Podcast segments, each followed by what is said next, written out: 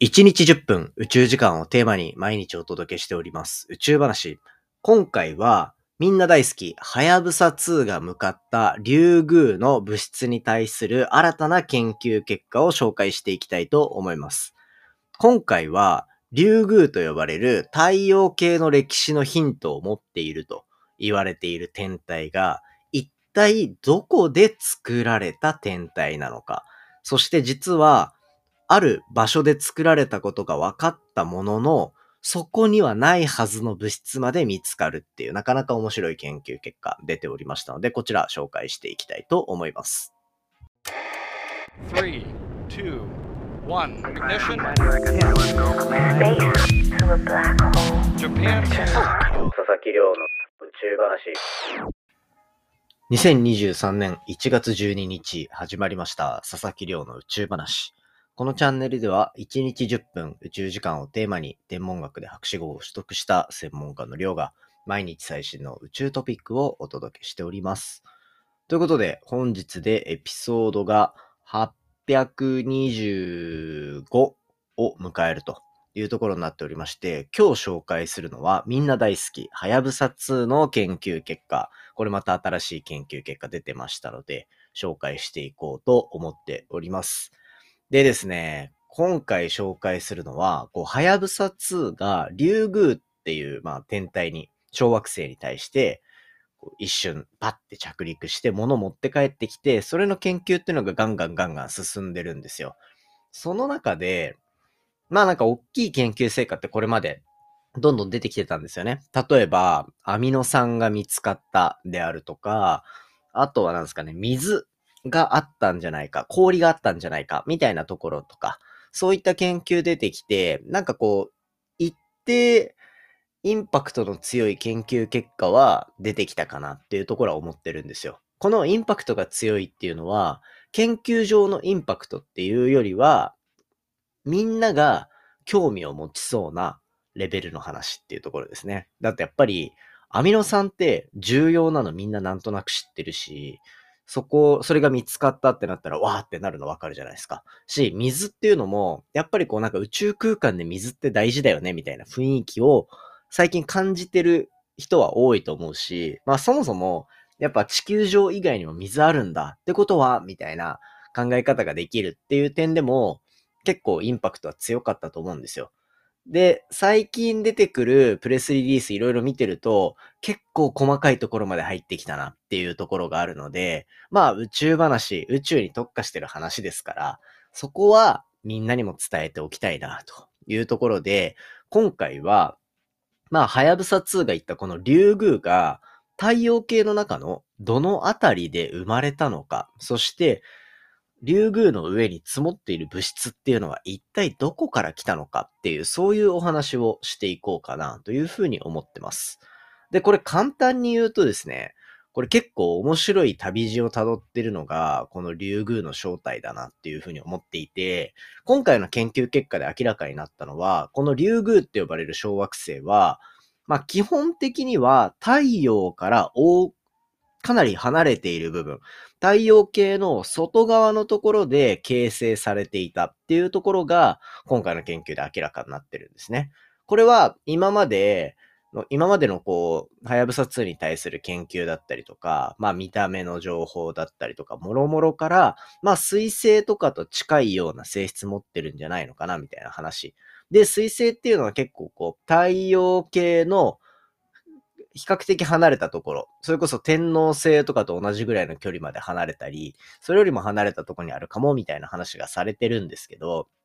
まあそういったところの近くでできたんじゃないかっていうふうに言われてるんですね。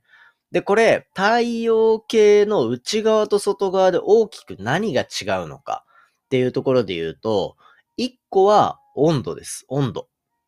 温度がもう本当に大きく違くて、だって、太陽にめちゃめちゃ近いところとめちゃめちゃ離れたところで、太陽の光から受けられるその熱のエネルギーっていうのが全然違うっていうのは、なんとなくイメージつくと思うんですよね。だって、地球上ですら、この太陽との距離が若干こう、地球のね、地軸みたいなところで変わっただけでも、すごく寒くなったり、すごく暑くなったりするわけじゃないですか。まあそういったぐらいの違いがある中で、じゃあもっと宇宙空間で太陽に近いとか離れたとこってなると、高温の環境、だいたい1000度を超えるような表面の状況が作られる一方で、もう本当に0度に近いというか、40度、30度、40度ぐらいのところで、と、ものが作られてとかっていう差が出るんですよね。内側と外側で。そういう温度の差ができると、そこでできる物質も違ければ、その物質たちが変化していく様も違ってくると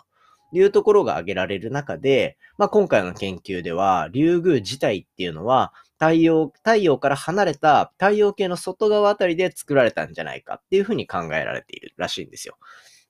それが、まあ、こう、物質の、をいろいろ観測していくことで明らかになっているっていう一方で、よくよく見てみると、これ、めちゃめちゃ高温の環境で作られた物質っていうのも、竜宮の中に含まれてるっていうところが分かったんですよ。そうなると、これあれみたいな。はやぶさ2が迎えに行った竜宮って外側でできてるはずなのに、内側のものが、内側のその太陽に近いところの物質があるってことは、内側でできたんですかみたいな話になってくる、きますよね。そういう物質を見つけてしまったら。で、今回いろいろ研究があって進んでいった結果、実はそうではなくて、基本的には、こう、竜宮っていうのは太陽系の外側で作られたと。その一方で、こう、太陽系の中では、内側にあった物質が太陽系の外側に運ばれていくっていうような現象っていうのは、まあ見られているわけで、そういった太陽系の内側、太陽に近い高温の領域で作られた物質っていうのが、太陽系の中を旅して、で、外側に持っていかれたタイミングで、この竜宮に積層していったというふうに今回考えられる研究結果が出てきたんですよ。で、そうなってくると、まあこう、太陽系の中、内側と外側両方で作られたものっていうのが集積されているような天体であるっていう理解もできるし、太陽系が生まれてきた歴史っていうところを紐解く上でも結構重要なポイントになってくるみたいなんですね。もともと、こう、はやぶさ2の竜宮への、竜宮へ行く研究の大きな役割としては、太陽系の歴史を紐解いていきたいと。地球上ではどうしてもこう情報が欠落してしまっている。状況があるので、物質を観測することによって太陽系の歴史を探っていきたいっていうモチベーションがあったので、そういった意味で、こう内側と外側それぞれそして太陽系誕生からだいたい500万年っていうところでできたその前に見つかった水による物質の変化っていうところを超えて物の研究がどんどん進んでいったっていうところを見るとなかなか面白い研究結果が出てきたんじゃないかなと思って今回は竜宮が一体太陽系のどこで作られたのかっていうようなそういう話を今回させていただきました。こういうね、細かい物質の変化みたいなところを見ていくことで、太陽系の中でどういうものの進化があったのかっていうような歴史を探るような動き、どんどん出てくるんじゃないかなと思っておりますので、このあたり今後も動き楽しみにしておいていただきたいなというところと、皆さんにはそのあたりの情報は宇宙話でピックアップできるからぜひ楽しみにしておいてねというところを紹介させていただきました。実は近々もう一個、はやぶさ2に関する研究も紹介していこうと思っておりますので、ぜひチャンネル登録として楽しみにお待ちください。ということで、今回のお話は以上にしていきたいんですが、近況報告しておこうかなと思います。あの、昨日も話したところと、数日前にも話させていただいたっていうところで言うと、あの、レビューめっちゃ嬉しいですっていう話したじゃないですか。もうしつこいぐらいしてんなっていう話かもしれないですけど、あの、レビューついてくれるとマジ嬉しいんですよ。で、意外とずっと聞いてくれてる人もつけてくれてないっすよねっていうのを言ってみたところですね。なんとこの5日ぐらいで10件ぐらい増えて、今413とかなんですよ、レビュー数が。この間400いったわーって言ってたところから、403ぐらいの時に、みんな言ってねって言ったら、一気にこう5日ぐらいで10ドドドドドって増えて、やっぱみんなしてなかったんじゃんみたいな っていうね。いやでも本当に嬉しかったですね。こんなに数字がガガって伸びる時ないので、これは普通にあの、本当に皆さんつけてくれてありがとうございますっていうところと、あの、ツイッターのスペースを結構頻繁にやってるんですよ。なので、あの、ツイッターのフォローもしてもらいたいところではあるんですけど、そこで、あの、いつもこう、エピソードを聞いてくださってる方と、この間、一昨日ぐらいか、ゆっくり喋ったんですよ。そうしたら、これレビューの付け方よくわかんないんだけどって言われて、あ、わかんないんだ、みたいな。あの、なんかここにあるからレビューつけてねって毎回なんか散々言ってるけど、もっとちゃんとレビューの付け方言わないとダメだなと思って、あの、はい。その時にすごく反省しました。けど、あの、そうですね、レビューの付け方なんですけど、まあ、例えば、スマホで見てる人の方が、聞いてる人の方が多いかなと思ってて、iPad も大体一緒なんですけど、あの、番組のチャンネルのページあるじゃないですか。なんか上にサムネイルでっかく出てて、あの、タイトル右側に書いてあるみたいな。で、その下に、こ